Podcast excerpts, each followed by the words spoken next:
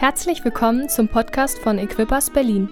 Weitere Informationen findest du unter equippers.berlin.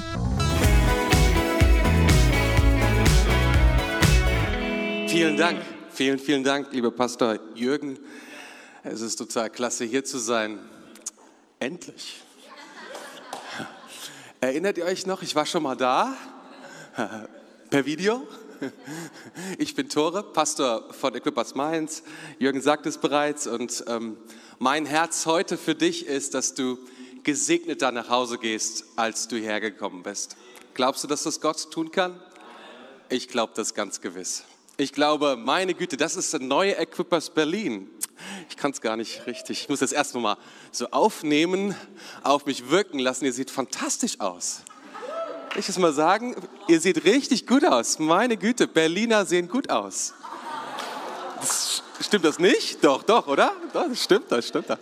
Dass ich so überrascht bin, deswegen lachst du, gell? Ja.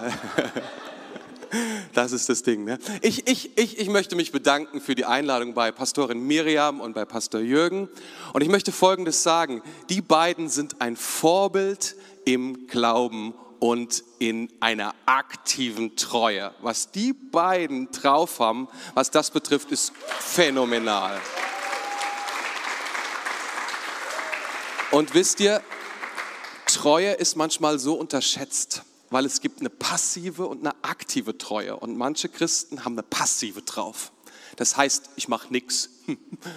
Und die sagen dann, ich bin treu. Aber die beiden sind nicht passiv treu, sind aktiv treu. Und es ist eines der größten Dinge in der Bibel, die Gott gerne belohnt. Und ich sehe die Belohnung, wie sie kommt in diesem Leben und auch hier schon. Und ich, ich sehe, wie Gott noch mehr tun wird, weil ich bin heute Morgen durch Berlin gelaufen, also da, wo, ich, wo, wo mein Hotel ist, am Potsdamer Platz. Und das ist da genauso wie in Offenburg, irgendwo in Baden-Württemberg, wo ich vor ein paar Jahren mal gepredigt habe, wo ich dachte, meine Güte, hier ist kein Mensch morgens um sechs. In Berlin, Potsdamer Platz, hier ist kein Mensch morgens um sechs. Kein Auto, keine Menschen, niemand ist unterwegs. Ne? Und, ähm, aber überall sind die Gebäude und ich dachte, ja, Berlin ist natürlich die Hauptstadt von Deutschland, da gibt es so viel ab und da ist so viel Macht und Power und Ideen und Träume sind da. Und diese, diese Stadt braucht Jesus Christus. Diese Stadt braucht die Auferstehungskraft von Jesus Christus. Und deswegen braucht sie gute Gemeinden, lebendige Gemeinden, denen das wichtig ist dass Menschen das hören, dass sie eine faire Chance bekommen, dass sie was anderes erleben, wie, wie Gemeinde sein kann, was Kirche wirklich bedeutet. Und deswegen ist es so wichtig, was ihr macht und dass ihr nicht aufhört und weitermacht und vorangeht. Und ich bin, äh, ich bin mehr als sicher. Ich meine, wir sehen es, Gott segnet das. Amen. So, ich würde gerne ein bisschen anfangen von mir zu erzählen. Ich bin Pastor und zwar deswegen, weil ich habe mich gegen ähm, meine, meinen Beruf, den ich damals hatte, entschieden und Geld und Karriere und Anerkennung habe ich mich entschieden, Pastor zu werden. Ich weiß noch ganz genau, ähm, wie ich diese entschied, also als ich diese Entscheidung getroffen habe, das war in meinem Büro und der Herr hat zu mir gesprochen, er kam in mein Büro und ich habe gemerkt, er spricht zu mir, er sagt, Tore, ich habe dich berufen, Pastor zu sein und ich habe zu Gott gesagt, wisst ihr, ich spürte schon, Gott will nicht, dass ich Pfarrer werde in der Landeskirche, sondern dass ich Freikirchenpastor werde. Und meine Vorstellung, meine Vorbilder von Freikirchenpastoren waren eher die, die, sagen wir mal, die billigsten Sachen anhaben, in den billigsten Autos herumfahren und, sagen wir mal, kurz vom Existenzminimum leben, aber irgendwie immer das ganz gut überspielen. Mit einigen frommen Dingen, die sie sagen. Und ich habe gesagt, Herr, ich muss darüber mit dir sprechen. Ich habe darauf nicht so viel Bock. Könnten wir da etwas anders machen? Ich meine, hast du da eine Ausnahme für mich vielleicht? Ist ja immer so eine Sache, Gott für eine Ausnahme zu bitten. Weißt du, wenn wir gegen seine Prinzipien eine Ausnahme erbitten, werden wir keine bekommen. Aber Gott sagte zu mir, weißt du, Tore, das Problem ist, einige haben einiges falsch verstanden. Mach dir keine Sorgen. Du musst dir keine Sorgen machen, ich werde für dich sorgen und du wirst überrascht sein, wie gut. Und ich möchte heute Morgen wirklich sagen, ich bin nicht Pastor ähm, wegen Geld oder so, sondern hätte ich Geld gewollt, wäre ich da geblieben, was ich damals gemacht habe. Ich war ähm, Anfang der 2000er schon Informatiker und so mein Berater für Software und sowas alles und hatte schon ein Jahresgehalt, ich glaube, das waren schon 100.000 Euro damals. Das war schon, heute ist es viel immer noch. Das ist schon 18 Jahre her. Und es war damals schon viel, ist heute noch viel. Und ich, ich wusste, wenn ich, wenn ich weitermache, dann werde ich Geschäftsführer, dann mache ich eine eigene Firma auf. Das ist gar kein Problem. Und wisst ihr, die Sache mit IT ist, das ist heute noch die Zukunft, oder? Aber damals hat Gott mir einen Gedanken gegeben und gesagt, nein, nein, IT ist nicht meine Zukunft, ist nicht deine Zukunft. Deine Zukunft ist das Reich Gottes. Ich will etwas mit dir bauen, was noch viel aktueller ist als das, was du gerade machst. Ich habe gesagt, es gibt nichts Aktuelleres als IT. IT ist the maximum power. Und Gott hat gesagt, nein, nein, nein, das Reich Gottes, das ist die Zukunft. Bring ihnen das Evangelium. Bring ihnen das Evangelium. Es gibt nichts Wichtigeres. Und so ist es das, was ich tue. Das ist meine Entscheidung gewesen. Und was ich möchte wirklich sagen, seitdem habe ich niemals, niemals gelitten unter finanziellen Sorgen oder so etwas sondern Gott hat immer nicht mehr noch als mehr als genug gegeben. Ich könnte so viele Geschichten erzählen. Das ist nicht das, was ich jetzt heute Morgen machen will, sondern ich möchte euch etwas erzählen über äh, ein Leben voller Segen, ein Leben voller Segen. Und das ist so wichtig, versteht ihr, dass ich Gott damals, dass ich das angesprochen habe, als Gott mich berufen hat, dass ich nicht gesagt habe, ach, das mit dem Geld, das wird schon. Viele Leute machen das. Wisst ihr, wenn sie Christen werden, dann finden sie ja etwas, was so viel größer ist. Gott ist so viel größer. Das, das Evangelium ist so viel größer. Die Vergebung ist so viel größer. Und irgendwie neigen wir Christen dann zu folgendem Modus. Wir schieben das Thema Geld dann irgendwie weg und sagen, das wird irgendwie. So ein bisschen so nach Matthäus 6,33. Wenn wir uns ums Reich Gottes kümmern, wird sich Gott um alles andere kümmern und denken, damit ist die Sache erledigt. Wenn dem so wäre, warum spricht die Bibel so viel über unsere finanzielle Verantwortung? Wenn dem so wäre, warum ist die Bibel voller mit finanziellen Themen als mit dem Thema Glauben oder Gebet? Wenn es nur darum ginge, dass alles automatisch ablaufen würde. Wir Christen sind manchmal und auch Pastoren, ganz besonders Pastoren, ihr Lieben. Oh man, Pastoren, ich habe eine ganz besondere Leidenschaft dafür. Die stellen auf finanziellen Autopilot und denken, es wird schon. Ihr Lieben, ich will Folgendes sagen. In der Bibel ist Pension nicht vorgesehen. Und Rente auch nicht. Das ist eine deutsche Erfindung, die ist großartig. Das haben wir super gemacht, aber es ist nicht in der Bibel vorgesehen. Und manchmal tun wir so, als ob Matthäus 6,33 genau das sagt. Wenn du dich ums Reich Gottes kümmerst, werde ich mich um deine Pension kümmern. Das sagt das Wort Gottes nicht, oder? Amen? Amen. Seid ihr noch da? Amen. War das schon zu schockierend? Oh Mann, hat doch gerade erst angefangen. Kann doch nicht angehen. Ich weiß schon, wisst ihr, Geld ist etwas Intimes. Und so ein kleines bisschen ist es so, als ob man die Schlafzimmertür öffnet in die Räume, in das Allerheiligste zu Hause hinein. Und deswegen seid ihr zurückhaltend, gell? Aber okay, das kann ich verstehen. Und wisst ihr, ich glaube, wir sollten, das ist eines der relevantesten Themen und wir sollten das nicht dem Teufel überlassen. Wir sollten das nicht dem Teufel überlassen sondern wir sollten das packen und wir sollten sagen, das ist ein Thema und es ist ein Thema, was Gott mit mir besprechen will und sein Wort redet darüber und darum werde ich anfangen, mich darum zu kümmern. Und ich werde eine Perspektive lernen, eine göttliche Perspektive. Und nicht irgendeine Perspektive, die wie voller Lügen ist, die voller Sorgen ist, die voller Angst ist, sondern ich werde, werde Gott fragen, da hineinzukommen. Und ich predige heute über den fünften Teil, ein Leben voller Segen mein Investment Style, habe ich es genannt. Mein Investment Style. Und du solltest dich unbedingt als Investor sehen, ähm, weil das sagt die Bibel. Du bist ziemlich gut aufgestellt, wenn du nicht nur sagst, ah, ich bin, ich bin doch, ich bin doch ein Schaf. Ich werde von Gott versorgt. Ja, das stimmt. Aber du bist auch Investor. Und bleiben wir im Schafbild, hast du zumindest mal Wolle, Milch, zumindest manche, und ja, Fleisch ist dann die Ultima Ratio, ne? Fleisch ist die Ultima Ratio. Und ich will, ich will dir heute etwas über, ich will heute etwas darüber sprechen, was die Bibel sagt, wie wir investieren können. Und ich will heute keine, kein, kein Workshop halten über, wie ich ein Budget mache, obwohl das bestimmt eine gute Idee wäre für manch einen oder irgendwelche technischen Grundlagen legen nach dem Motto, gib nicht mehr aus, als du hast. Das wäre auch gut, äh, sondern ich würde gerne etwas über ja das geistliche, wie soll ich sagen, das ganze geistliche Paradigma, also Gedankenmuster, das Denken Gottes über Finanzen möchte ich mit dir besprechen, möchte dir Klarheit bringen, möchte dir Wahrheit bringen und ganz ehrlich, es wäre super cool, wenn du nach der gesamten Serie, nach der gesamten Serie eine Entscheidung triffst, einen Schritt, einen guten Schritt zu tun. Jeden Sonntag ein Schritt ist echt too much.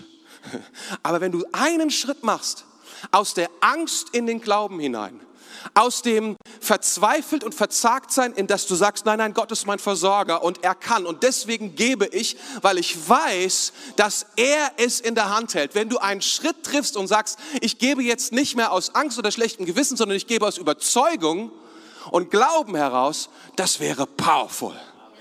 Wenn die Leute, die noch überhaupt gar nicht geben, anfangen zu geben, wenn die Leute, die sagen, na ja, ich gebe mal so ein bisschen so, die dann anfangen und sagen, der Zehnte ist genau richtig, wenn die Leute, die den Zehnten geben, sagen, da ist noch mehr, dann geht jeder einen Schritt, oder?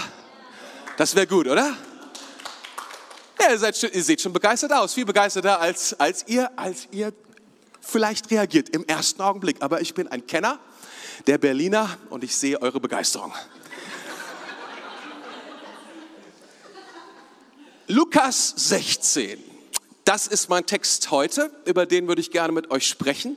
Und da finden wir ein mega Paradigma, was Jesus uns hier, ein Gedanken, ja, ein Gedankenzusammenhang, eine Kultur, die Gott uns geben will.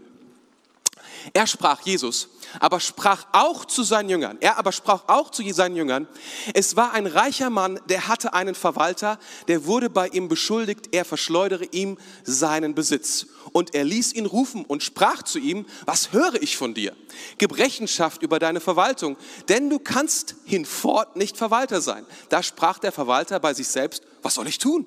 Mein Herr nimmt mir das Amt, graben kann ich nicht, auch schäme ich mich zu betteln ich weiß, was ich tun will, damit sie mich in ihre Häuser aufnehmen, wenn ich von dem Amt abgesetzt werde. Und er rief zu sich die Schuldner seines Herrn, einen jeden für sich, und sprach zu dem ersten, wie viel bist du meinem Herrn schuldig?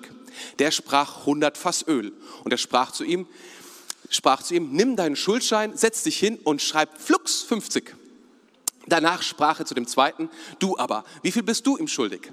Der sprach 100 Sack Mehl. Er sprach zu ihm, nimm deinen Schuldschein und schreib 80. Und der Herr lobte den ungerechten Verwalter und weil er klug gehandelt hatte, denn die Kinder dieser Welt sind unter ihresgleichen klüger als die Kinder des Lichts. Und ich sage euch, macht euch Freunde mit dem ungerechten Mammon, damit, wenn er zu Ende geht, die euch aufnehmen in die ewigen Hütten. Wer im geringsten treu ist, der wird auch im großen treu. Der ist auch im Großen treu und wer im geringsten ungerecht ist, der ist auch im Großen ungerecht. Wenn ihr nun mit dem ungerechten Mammon nicht treu seid, wer wird euch das wahre Gut anvertrauen? Und wenn ihr mit dem fremden Gut nicht treu seid, wer wird euch geben, was euer ist? Kein Knecht kann zwei Herren dienen. Entweder wird er den einen hassen und den anderen lieben, oder er wird an den einen hängen und den anderen verachten. Ihr könnt nicht Gott dienen und dem Mammon. Das ist schon eine provozierende Geschichte, oder? Und manch einer denkt sich so, hä? Was? Was? Jesus, du hast es erzählt?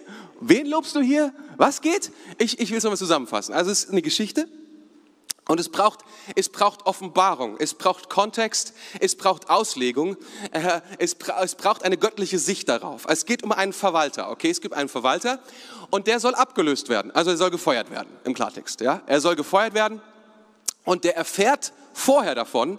Und was er macht, ist folgendes, er ändert seine Strategie. Das ist zunächst einmal, was wir sehen. Er ändert seine Strategie, was auch immer seine Strategie vorher war, er ändert sie. Und sagt sich so, okay, das hat nicht funktioniert, lass uns was anderes tun. Ehrlich gesagt, ziemlich cool, oder? Die meisten von uns, das ist das Problem mit Veränderung, die sagen, oh, ist ein Problem, komm, wir machen einfach das, was wir immer gemacht haben, nur noch schneller. Und er sagt so, nee, nee, nee, das hat nicht funktioniert. Ich habe echt ein Problem. Ich fliege hier raus. Und was er tut, ist, er spricht mit den Schuldnern seines Herrn und entlässt ihnen einen Teil ihrer Schuld. Und sein Ziel ist, das ist sein Ziel, es steht hier, die Versorgung danach. Es geht ihm um seine Rente. Er sagt, oh, was mache ich? Ich kann nicht graben, ich habe keinen Bock zu betteln. Was soll ich machen? wenn ich dann mal hier rausfliege? Also wenn der Job nicht mehr mein Job ist. Was mache ich eines Tages? Das ist, das ist die Geschichte. Und der Höhepunkt der Provokation steht in Vers 8. Da steht nämlich, und der Herr lobte den ungerechten Verwalter. Der Herr lobte den ungerechten Verwalter. Das ist echt nochmal der Höhepunkt bei der ganzen Sache. Vielleicht könnte ich Folgendes sagen, okay, es ist vermutlich nicht der Herr Jesus, sondern es ist der Herr, also der Verwalter. Warum? Weil in diesem Kontext der Herr Jesus nie Herr genannt wird. Und in Vers 9 heißt es dann, und ich sage euch, also Jesus spricht hier wieder. Aber viel ändert das auch nicht an der Dramatik dieser Geschichte, oder?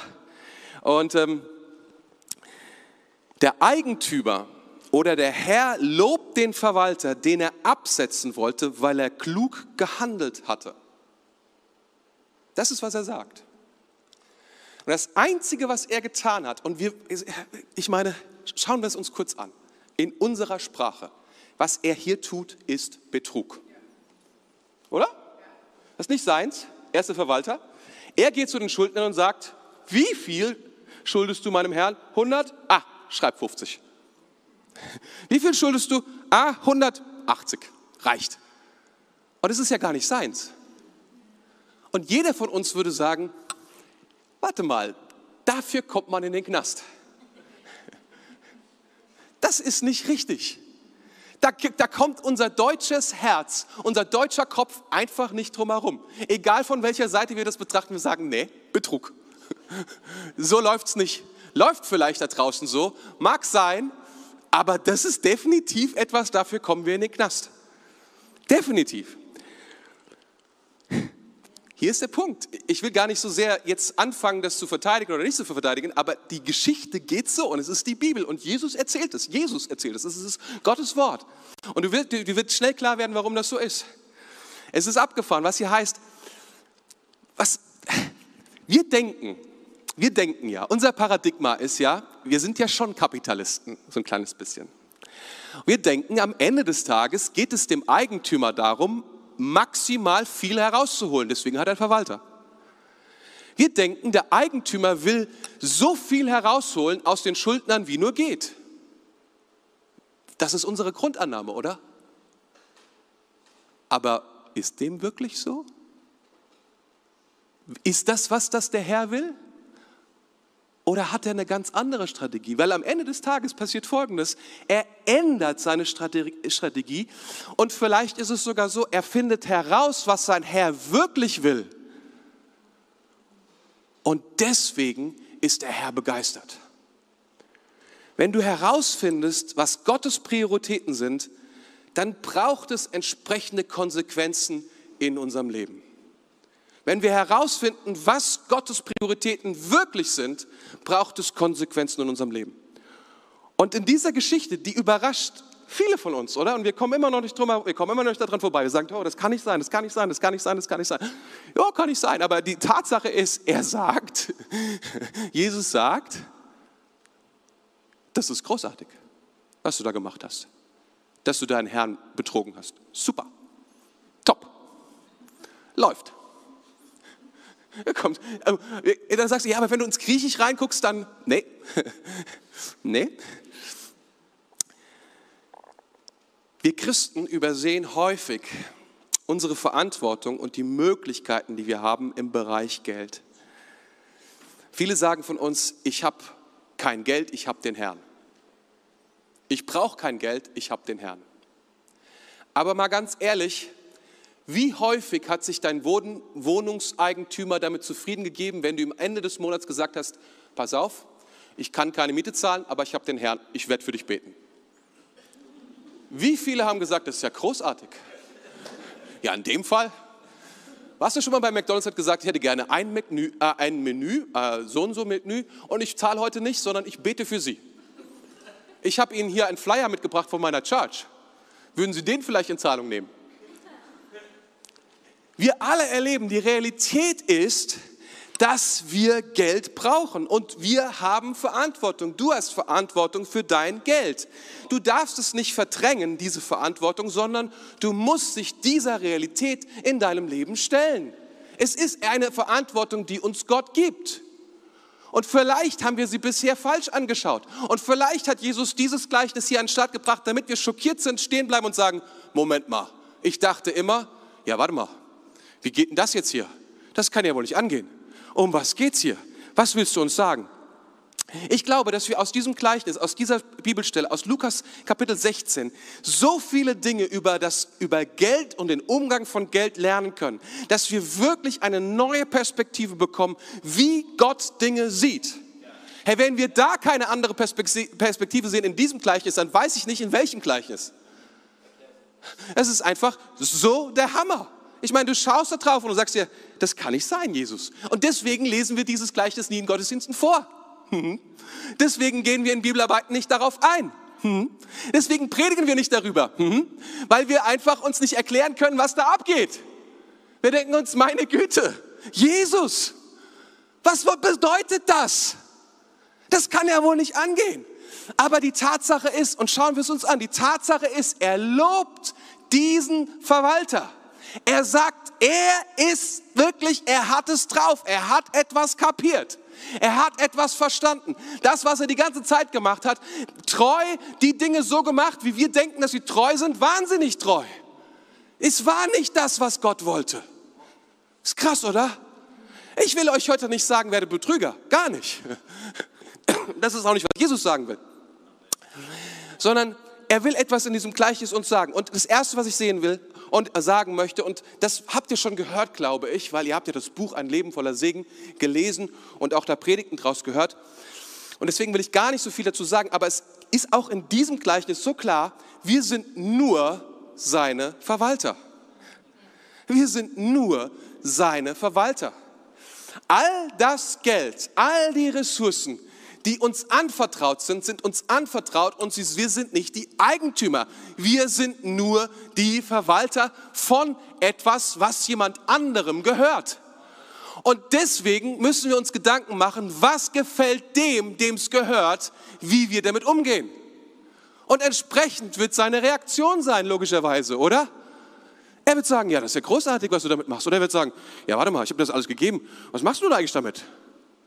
Und ich glaube, es ist wichtig, dass wir verstehen, was seine Perspektive auf diese Dinge ist. Stimmt das?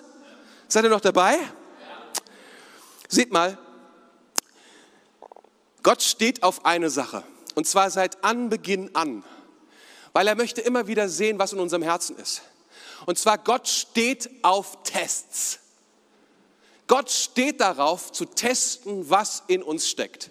Und zwar nicht, damit wir irgendwie hinfallen und er uns deswegen verurteilen kann, sondern er steht auf Tests, damit wir selber herausfinden, wie wir es selber meinen und uns verändern können. Das ist, was Gott vorhat mit Tests. Und der ultimative erste Test findet statt schon im zweiten Kapitel im ersten Mose. Und da heißt es, und Gott der Herr nahm den Menschen und setzte ihn in den Garten Eden, dass er ihn bebaute und bewahrte. Und der Herr gebot dem Menschen und sprach, du darfst essen von allen Bäumen im Garten, aber von dem Baum der Erkenntnis des Guten und des Bösen sollst du nicht essen. Denn in dem Tag, da du davon isst, musst du des Todes sterben. Gott schafft den Menschen und er sagt, du hast einen Garten und du darfst von allen Bäumen essen, außer von dem einen. Und es ist der Test. Er fragt sich, hey, wird der Mensch treu sein? Wird der Mensch tun, was ich ihm gesagt habe? Das ist der erste Test. Wird er mir vertrauen? Wird er sagen, wird er treu sein? Wird er sagen, jawohl, das, was Gott sagt, das werden wir tun? Oder wird er sagen, nein, nein, ist mir egal, was Gott sagt, ich tue, was mir gefällt? Gottes Herz zu aller, allererst ist, dass wir uns an ihn hängen, mit allem. Er möchte, dass wir ihm vertrauen, mehr als allen anderen Dingen. Und das ist der erste Test. Vielleicht gefällt dir das nicht in deinem Gottesbild und du sagst, so kann doch Gott gar nicht sein. Aber sieh mal, im Paradies gab es schon einen Test. Wenn es im Paradies einen Test gab, meinst du, es gibt heute keine mehr? Ich will dir etwas sagen. Der zehnte, und ihr habt bestimmt davon schon gelesen und gehört in Predigten, der zehnte Teil, das ist nicht, weil Gott so arm ist, das ist nicht, weil Gott uns nichts gönnt, das ist nur einen Grund. Er will sehen, was in unseren Herzen ist. Er will sehen, ob wir ihm mehr vertrauen. Er will sehen, ob wir sagen, ja Gott, das ist, ah, meine Güte, du bist. Und deswegen ist es auch ganz schön schwierig manchmal, gell? Wir hätten ganz gerne ein Gebot von Jesus aus in seinem Mund, gib den Zehnten jeden Monat an deine Kirche. Und ehrlich gesagt, so steht es in der Bibel. nur halt nicht genau so. Und wir müssen wissen, Gott will unsere Herzen prüfen und will sehen, wie es darum steht. Und dann folgendes ist passiert. Wir wissen, die Prüfung, diese erste Prüfung hat der Mensch Adam und Eva, sie haben sie nicht bestanden. Und dann gab es Konsequenzen daraus. Und 1. Mose 3, 17 heißt es dann, und zum Mann sprach er, weil du gehorchtest der Stimme deiner Frau und gegessen hast von dem Baum, von dem dir geboten, ich dir gebot und sprach, du sollst nicht davon essen, verflucht sei der Acker um deinetwillen. Mit Mühsal sollst du dich von ihm nähren dein Leben lang. Dornen und Disteln soll er dir tragen. Dornen und Disteln soll er dir tragen. Da ist ein Fluch gekommen auf die Arbeit, auf das, wie wir, wie wir unser Werk verrichten, auf wie wir unser Einkommen bekommen, auf wie wir ähm, Multiplikation an den Start bringen. Da ist ein Fluch, Dornen und Disteln sind da drauf gekommen. Das ist, was die Konsequenz ist. Wenn wir Gott nicht, den, nicht die äh, nicht treu sind, wenn wir ihm nicht die Priorität einräumen, unserem Leben und gehorsam sind, dann kommt auf etwas auf unser Leben, nämlich ein Fluch. Und die Bibel sagt, das kommt nicht von Gott, sondern der Teufel kommt dann in unser Leben, weil er hat Anrechte dann, etwas in uns zu tun. Und das ist das Problem. Und viele Christen sind bereit, in diesem Fluch zu leben, statt in dem Segen. Weil, und das ist das, das, ist das Einzigartige, und das will ich schnell sagen, aber es ist mir so wichtig. Das will ich schnell sagen und es ist mir so wichtig. Das Evangelium Jesu Christi, es bringt Vergebung, es bringt Heilung, es bringt Wiederherstellung. Es bringt so viele Dinge zu uns und es bringt etwas, was wir nicht unterschätzen dürfen. Und das finden wir in Johannes 19, Vers 5. Dann kam Jesus heraus. Er trug die Dornenkrone. Er trug die Dornenkrone. Die Dornenkrone, die Dornen, die auf diesem Acker lagen, diese Dornen, diese Disteln, die, die jetzt auf der Fluch, der, der auf der Arbeit liegt, damit wir nicht das, was, was eigentlich aufblühen und sich multiplizieren sollte, mit wenig Arbeit, mit einer Leichtigkeit. Da, da liegen, da kommt dann immer dieses Unkraut und da kommen diese Dornen und diese Disteln. Ich weiß nicht, wie es dir geht, wenn du zu Hause nur einen Garten hast und einen Quadratmeter, dann kennst du Dornen und Disteln. Die kennen sich aus, die schaffen sogar irgendwie zwischen die Steine zu kommen, wo du überhaupt gar nichts hast außer Sand. Da sind auch Dornen und Disteln. Die kommen überall hin. Und sie wollen uns immer wieder verfluchen und sie wollen uns die Arbeit, die wir tun, zu einem, zu einem Fluch machen, zu einer Mühe machen, zu einem Mangel machen, zu einem Armut machen. Und genau das will Jesus wegnehmen. Er will, er ist gekommen am Kreuz, um auch diese Sache zu beseitigen von unserem Leben, auch von unserer finanziellen Versorgung. Wie können wir glauben, dass Jesus nur gekommen ist in all die wichtigen Dinge, in unsere mentale, in unsere spirituelle, in unsere, in all die Dinge, in unsere Ehen, in unsere Beziehungen, aber nicht in unsere Finanzen? Wie können wir glauben, dass Gott das ausspart? Ich kenne Christen, die überall in diesen ganzen geistlichen Bereichen sich super auskennen und super am Start sind, aber sie werden müde und sie wissen nicht warum. Sie laufen und sie laufen und sie werden wund. Warum? Weil in ihnen etwas gepflanztes, ein, eine Saat des Teufels, ein, ein Gedanke, eine Lüge darüber, dass sie arm bleiben müssen, dass es genug sein muss. Aber Gott ist ein Gott, der die Disteln und die Dornen ans Kreuz getragen hat. Gott ist ein Gott, der, die, der all diese Dinge dorthin getragen hat und wir können das in Anspruch nehmen. Wir müssen nicht sagen, oh, wir müssen nicht sagen, oh, das ist das Leben mit dem Herrn, das ist anstrengend und nur ein armer Mönch ist ein guter Christ oder ein guter Christ ist ein, was auch immer. Wir müssen das nicht glauben. Wir können das natürlich glauben, aber die Bibel sagt ganz genau, es geschehe nach unserem Glauben. So viele Christen leben außerhalb und unterhalb dessen, was Gott ihnen geben will. Unterhalb des Standards des Evangeliums. Christus trug am Kreuz all diese Dinge dorthin. Und das müssen wir verstehen, dass das Evangelium ähm, dafür da ist, nicht nur, und das ist sehr viel, Vergebung zu bringen, ein neues Leben, sondern auch, ähm, sondern uns auch in unseren finanziellen Mühen helfen möchte, aufzublühen. Können wir das glauben? Können wir das sehen? Gott hat eine Perspektive für dich. Ein Leben voller Segen. Wenn du das noch nicht geschmeckt hast, hey, komm mir nicht politisch. Weder rechts noch links. Das ist nicht politisch. Sondern das Evangelium ist ein Evangelium, was sagt, es ist mir egal, was du willst. Und wenn du die Linke oder die AfD wählst, ich möchte dich segnen und dein Herz verändern. Auch, auch politisch. Aber Aber, aber zuallererst möchte er dir vergeben und er möchte dir helfen. Und wisst ihr, ich, ich treffe Leute, ja, die sagen, wisst ihr, die sagen dann, woher soll es kommen? Woher soll es kommen? Ja, woher soll es kommen? Die, die sagen, ich bin Realist. Dann musst du Folgendes wissen. Wenn du dich einlässt auf das ökologisch-ökonomische Finanzsystem Gottes, dann zapfst du den Himmel an. Und du zapfst nicht etwas Sichtbares an, sondern du zapfst etwas Unsichtbares an. Und wie du es anzapfst, du zapfst es an im Glauben. Und das Evangelium will geglaubt werden. Das Evangelium will ausgelebt werden. Und wenn du anfängst, den Zehnten zu geben, dann sagst du dem Evangelium, ich gebe Gott Recht. Ich gebe Jesus Christus Recht. Das, was er dort getan hat am Kreuz, ist meins. Ich beanspruche das für mein Leben. Das ist powerful, oder? Kann ich einen Amen bekommen, auch mal von der Seite? Ihr seid ein bisschen leise, ne? Ich weiß, ihr, ihr seid schon ganz außer Atem so, ne? Vor Schnappatmung oder sowas, weil ihr denkt, meine Güte, was erzählt ihr für Sachen da? Das ist so gut. Gut, dass du das sagst, sagst du wahrscheinlich. Weißt du, Geld ist nicht der Zweck selbst, sondern verfolgt einen höheren Zweck. Da heißt es in Vers 9, und ich sage euch, macht euch Freunde mit dem ungerechten Mammon, damit, wenn er zu Ende geht, sie euch aufnehmen in den ewigen Hütten. Nutzen wir Geld, um uns Freunde zu machen oder nutzen wir Freunde, um uns Geld zu machen? Was tun wir?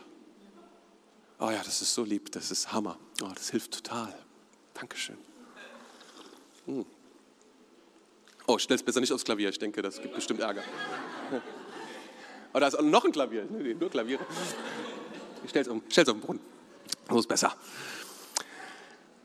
Nochmal, nutzen wir Geld, um uns Freunde zu machen oder nutzen wir Freunde, um Geld zu machen? Was tun wir? Ja, viele benutzen es, viele benutzen, benutzen Freunde, um sich Geld zu machen, aber es ist genau umgekehrt. Geld ist nur ein Werkzeug.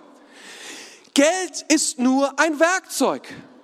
Wir können es nicht mitnehmen in die Ewigkeit. Wir können es nur nutzen in der Zeit, die uns bleibt. Stimmt das? Deswegen sollten wir das Beste damit tun. Es ist wichtig, deswegen sollten wir verstehen, wie dieses Werkzeug funktioniert und das Beste rausholen aus diesem Werkzeug, oder? Hey, Geld ist ein Thema. Erzähl mir nichts. Wenn du kein Geld hast, ist Geld ein Thema. Und zwar ist wahrscheinlich noch ein größeres Thema als bei denen, die Geld haben. Und die, die Geld haben, haben Angst, es zu verlieren. Der einzige Weg, frei zu werden von all diesen Gedanken, ist, zu Gott zu kommen. Die einzige Möglichkeit. Wir müssen zu lernen und verstehen, was, was tut dieses Geld. Und wir können damit unsere Zukunft beeinflussen. Und es sagt sogar noch mehr, wir können damit unsere ewige Zukunft beeinflussen. Sieht mal, dieses Gleichnis geht nicht nur um heute, sondern es geht tatsächlich darüber hinaus. Es geht über 65, 67 hinaus. Es will uns sagen, wie, wie können wir mit dem Geld heute investieren, nicht nur in meine Rente, sondern darüber hinaus, was können wir tun? Wer will den ultimativen Finanztipp hören? Wer will wissen, in welchen Markt er jetzt investieren sollte? Wer ist Biotech vielleicht? Sollten wir weiter in Informatik, also den neuen Markt? Sollten wir Emerging Markt, also diese Schwellenländer, sollten wir da rein investieren? Wo ist die richtige Investition? Was ist jetzt, welche Aktien soll ich kaufen, Pastor? Kennst du dich aus? Wo kriege ich am meisten Rendite heraus? Wenn wir das wüssten, oder? Wir würden alle investieren. Stimmt das? Ha, hab ich dich. Wir würden es tun, natürlich. Und weißt du, was der Hammer ist? Die Bibel an dieser Stelle sagt sie uns, was der ultimative Markt ist. Was der Markt ist, den Gott so sehr mit, mit, mit, mit, mit, mit, mit, mit Segen und Segen und Segen und Übermaß und Übermaß und Übermaß segnen will. Und er verrät es uns hier, das ist der Finanztipp von Jesus. Werde Investor und folge seinem Rat, was er hier sagt. Investiere in die Anlagen, die deinen Tod überstehen, die mehr sind alles Geld soll einem Zweck dienen. Seht mal. Ich muss nochmal da zurückkommen. Bevor ich das erkläre. Sehr wichtig. Seht mal. Wir sind jetzt in Lukas 16. Und wisst ihr, was da vorkommt? Herrlich. You know, you know, you know, you know. Lukas 15. Lukas 15 ist berühmt für drei Gleichnisse, die Jesus erzählt. Und zwar erzählt er diese Gleichnisse im Kontext vor den Pharisäern. Er erklärt ihnen, was Gott wirklich wichtig ist. Er sagt, jetzt hört mal, ihr Pharisäer, ihr geht mir auf die Nerven. Ich will euch mal Folgendes sagen. Und er erzählt das Gleichnis von dem verlorenen Schaf. Er sagt, das ist Gottes Herz, das verlorene Schaf. Und er erzählt das Gleichnis von dieser Frau, die diese zehn, äh, zehn Perlen oder diese zehn Münzen hat und eine verliert und das ganze Haus auf den Kopf stellt, um das eine zu finden. Und als es gefunden hat, alle Nachbarn einlädt, weil es gefunden wurde. Und wir sehen das Gott, das Herz Gottes da drin und wir sagen, oh, das ist das Herz Gottes, das Verlorene zu suchen, come on. Und dann kommen die zwei verlorenen Söhne und auch hier der Vater und wir sagen, das ist unglaublich, dass das, dass das Herz Gottes die Verlorenen. Und dann kommt Kapitel 16. Und ihr Lieben, ich muss Folgendes sagen, diese Kapiteleinteilung, die kommt nicht von Jesus, sondern die wurde später von der Kirche gemacht, okay? Das heißt, Kapitel 16 steht im Kontext von Kapitel 15. Und ich habe es euch vorgelesen und jetzt sprach er, es steht, steht also vor den Pharisäern und seinen Jüngern. Und jetzt heißt es, jetzt habe ich die Pharisäer mal erklärt, worum es geht. Jetzt, Jünger, seid ihr dran. Das ist derselbe Kontext. Und er sagt, in diesem Kontext will ich euch Folgendes sagen. Und er sagt Folgendes, das größte Investment, was es überhaupt gibt, was du tun kannst mit deinem ganzen Leben, mit deinem ganzen Geld, mit deinem ganzen Reichtum, mit allem, was du bist, ist zu investieren in die Ernte der Verlorenen. Das ist das ultimative Investment. Das ist der Zusammenhang von dieser Geschichte. Darum geht es. Er sagt, hey, wenn du, wenn du eine Sache nicht verstehst, es geht nicht darum, dass du reich wirst, es geht nicht darum, dass ich reich bin, weil ich bin reich, ich bin der Herr des Universums, sondern es geht darum, dass du verstehst, dass es um eine Ernte geht, die so viel größer ist. Und dass du alles, was du hast, einsetzt, um dieser Sache zu folgen. Du glaubst mir noch nicht, du bist nicht überzeugt. Nächste Geschichte.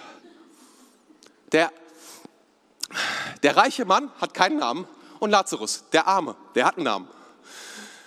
Und wir wissen, Lazarus war arm, der hat so gelebt und der reiche Mann war reich. Beide sterben der reiche Mann kommt in die Hölle und es wird uns ziemlich krass vor Augen geführt. Der ist so am, der ist da so in der, im Feuer und er brennt und er brennt und er ist verzweifelt und er sagt, oh, wie komme ich, was, was, ich, was ist los? Und das Interessante an dieser Geschichte ist, viele denken, es geht darum, der ist in die Hölle gekommen, weil er reich ist. Aber das steht da gar nicht. Null. Die ganze Bibel sagt kein Wort darüber, dass Reiche automatisch in die Hölle kommen. Darum geht es nicht. Sondern guck dir die Geschichte an. Dieser reiche Mann sagt, okay, ich bin jetzt hier. Und es stimmt, ich bin hier, es ist gerecht. Aber kannst du nicht Lazarus, kannst du mir nicht erlauben, dass Lazarus nochmal zurückgeht zu meinen Brüdern und ihnen erklärt, was auf sie wartet, wenn sie ihr Leben nicht verändern? Das ist die Geschichte. Und wisst ihr, was Abraham sagt in dieser Story? Er sagt, hört zu, wenn sie dem Mose nicht glauben, wenn sie den Propheten nicht glauben, dann werden sie auch einem Toten, der von den Auf, der aufersteht, von, der, einem Toten, der aufersteht, nicht glauben und sie werden nicht umkehren. Diese Geschichte geht um etwas ganz anderes. Sie geht darum, dass wir, dass dieser Mann falsch investiert hat.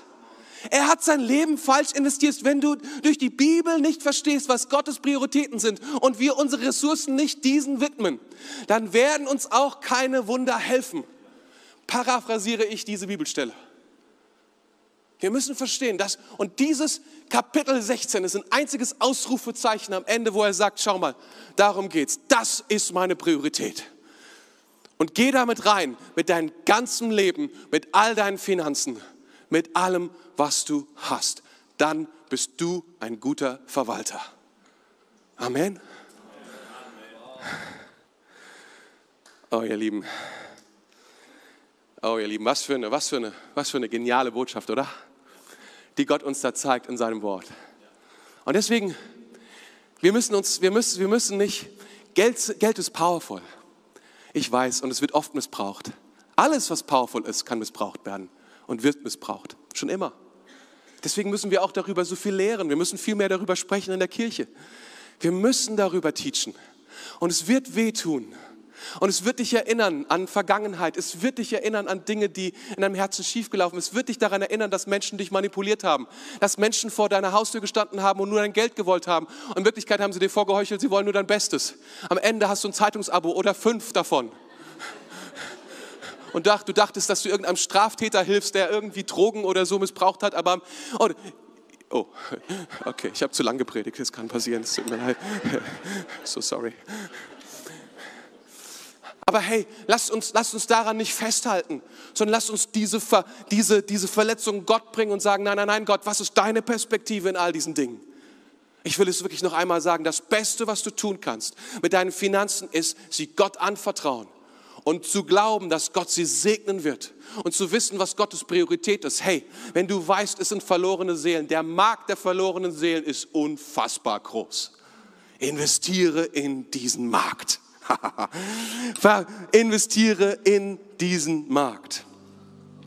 Ja, ich muss diesen Punkt überspringen, weil ich sehe schon, die Miriam ist am Start, was fantastisch ist. Ist kein Problem, kein Problem. Ich verstehe das.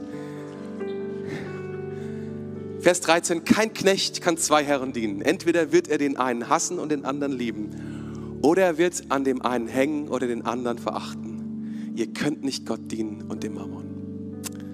Ich habe das gelesen. Mammon ist ein aramäisches Wort für die personifizierte Bezeichnung des Geldes als versklavende Macht. Mammon ist eine versklavende Macht. Und was hier steht ist, wir können nicht beiden Mächten dienen. Wir können nicht dem Herrn, unserem Gott dienen und dieser Macht. So groß ist diese Macht. Es gibt selten in der Bibel dieses Ultima Ratio, dass Gott etwas sich gegenüberstellt und sagt, entweder du dienst deiner Frau oder mir. Das, diese Bibelstelle gibt es nicht. Oder entweder du dienst deinem Hund oder deinen Kindern. Das gibt es nicht. Dein Freund, sondern es ist, das Gegenüber ist Mammon. Es ist nicht Geld. Geld ist nicht böse. Geld ist neutral. Sondern es ist die Macht, wenn wir ihr diese Macht geben, wenn wir ihr vertrauen, wenn wir anfangen, alles von ihr zu erwarten. Ich habe diese Geschichte wieder und wieder erzählt und will sie hier noch einmal erzählen. Ich saß im Auto und ich dachte, meine Güte, was hindert mich, dem Herrn zu dienen? Ich war Informatiker, ich habe sie gut verdient, ich habe es euch erzählt vorhin. Aber wie komme ich hier raus? Wie komme ich aus dieser guten Versorgung heraus hinein in dieses Armutsleben eines Pastors? Ich sagte, Herr, wie soll das gehen? Und ich sagte, wenn ich 200.000 Euro hätte auf meinem Konto, dann würde ich Theologie studieren. Damals war das meine Idee, wie man Pastor wird. Man muss Theologie studieren. Und so dachte ich, 200.000 Euro, dann würde ich das tun. Und plötzlich kam dieser Gedanke in mein Herz und er hat gesagt, was denkst du? Wem vertraust du? Geld oder mir? 200.000 Euro ist nichts. Ich bin der Herr, dein Gott. Wir tun so viele Dinge, wir tun so viele Dinge nicht, weil uns Geld vorschreibt, es zu tun oder es nicht zu tun. Und wir müssen uns fragen, wenn das so ist, wer ist der Herr in unserem Leben? Wenn es bedeutet nicht maßlos zu leben, sondern es bedeutet, dass Gott der ist, der in unserem Leben das Sagen hat. Über unsere Investitionen, über unsere, über unsere Finanzen, wie weit wir gehen. Ihr, Menschen sind nicht frei, weil sie Geld haben, sondern weil Gott, weil sie viel Geld haben, sondern weil Gott ihr Herr ist.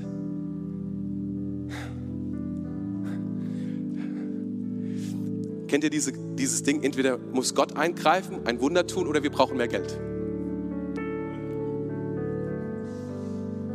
Ah. Wir müssen uns entscheiden. Wir müssen uns entscheiden. Wir können nicht Gott und gleichzeitig dem Mammon dienen. Geld ist ein wundervolles Werkzeug, aber ein schrecklicher Meister. Wir sollen das Geld kontrollieren und nicht das Geld uns. Hast du das Geld oder hat Geld dich? Das ist meine Frage heute Morgen. Hast du das Geld oder hat, Gott Geld, hat das Geld dich? Und ich die Botschaft heute Morgen ist so easy. Gott will ich frei machen davon. Aber wenn, wenn es heißt, Gott will ich frei machen davon, heißt es nicht, Gott will ich arm machen. Das darfst du nicht hören. Sondern du darfst Vertrauen haben. Gott hat ein gesegnetes Leben für dich. Ja, hat er. Du, du, du kannst ihm vertrauen. Er will das segnen, was du tust. Er will dir mehr geben. Er will, dass du aufsteigst und nicht absteigst. Er will nicht, dass du in die Altersarmut kommst, sondern er will, dass du deinen Lebensabend genießen kannst. Er will nicht, dass wir anfangen, wisst ihr, ich, ich weiß doch, was draußen abgeht und was uns gesagt wird über unsere Rente und über all die Dinge, die gerade politisch auch ablaufen wegen Corona und so weiter. Und wir hängen uns an diese Dinge dran und unsere Sorgen und unser Herzen werden so schwer. Und Gott will uns frei machen davon. Wir dürfen seinem Wort mehr gehorchen. Und ich würde so gerne beten für all die, die sagen, ich will frei werden von all diesen Dingen. Ich will diese Perspektive Gottes bekommen. Ich will dieser Investor werden. Ich will dieser Verwalter werden, der sagt, oh, ich habe gehört, das läuft ganz übel mit meiner Rente. Das wird ganz schlecht. Das wird gar, ich werde auf jeden Fall jetzt alles verändern. Ich muss alles verändern. Ich muss die Priorität Gottes in meinem Herzen leben. Ich muss anfangen zu sehen, was Gott für mich will. Und ich will sehen, wie Gottes Ökonomie in meinem Leben sich auslebt. Ich möchte dich, ich möchte dich heute Morgen einladen, mit mir zu beten. Ich würde so gerne persönlich für dich beten, aber ah, diese Zeiten sind schwierig. Weil ich, ich wirklich in meinem Herzen spüre, ich, ich weiß deine Angst und manche von uns, ich, ich komme aus, komme aus einem armen Elternhaus. Und ich weiß, was es bedeutet, wenn dich Armut und dein Herz auffrisst und die Angst dich umgibt und alles in dir kalt wird, weil du nicht loslassen kannst. Aber der Herr ist gut. Er will das alles von dir wegnehmen und dich frei machen, großzügig machen, entspannt machen, ihm vertrauend machen. Dass du nicht mehr sagst, ich mache nicht, weil ich kein Geld habe, sondern ich mache, weil der Herr es gesagt hat. Ich mache es trotzdem oder ich mache es nicht, obwohl ich könnte, mache es aber trotzdem nicht, weil ich bin frei. Ich brauche es nicht. Und wir zu Jesus kommen. Dürfen wir aufstehen in Berlin? Lass uns aufstehen. Lass uns aufstehen gemeinsam. Oh, ich bin ein bisschen über der Zeit, ich sehe schon. Tut mir leid, tut mir leid, Pastor. Herr Jesus.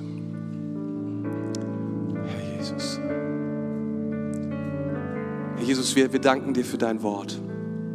Wir danken dir, dass du uns heute Morgen, dass du heute Morgen zu uns gesprochen hast, Herr. Dass dein Wort zu uns gesprochen hat und dass es hat uns provoziert in unserem Herzen. Krass provoziert. Und Dinge in unserem Herzen berührt und bewegt und Wahrheiten und Ansichten und Gefühle und, und Verletzungen wurden heute Morgen freigelegt und berührt und haben wehgetan, Herr. Aber wir kommen heute Morgen und bringen dir diese Dinge. Herr, wir halten sie nicht zurück. Wir sind nicht nur einfach sauer dem Prediger und sagen Sohn, sondern wir sagen, nein, Jesus, hast du gesprochen heute? Hat dein Geist mich heute berührt? Hat dein Wort mich heute berührt? Dann bitte hör nicht auf, mich zu berühren. Danke, dass dein Wort nicht nur aufdeckt und überführt, sondern dass dein Wort Heilung bringt dass dein Wort Zukunft bringt, dass dein Wort Veränderung bringt. Und ich will beten heute Morgen für all die Leute, die hier sind, die ihr Leben und ihre Hoffnung auf dich gesetzt haben. Und ich will beten, dass sie heute Morgen den Mut haben, auch ihre Hoffnung in allen finanziellen Dingen, auch dir da mehr zu vertrauen als jemals zuvor. Zu sagen, Jesus, du bist der Meister des Lebens. Du kennst dich aus mit allen Finanzen. Ich will dir vertrauen, mehr als allem anderen. Danke, Herr Jesus. Danke, Herr. Amen. Weitere Informationen findest du unter equippers.berlin.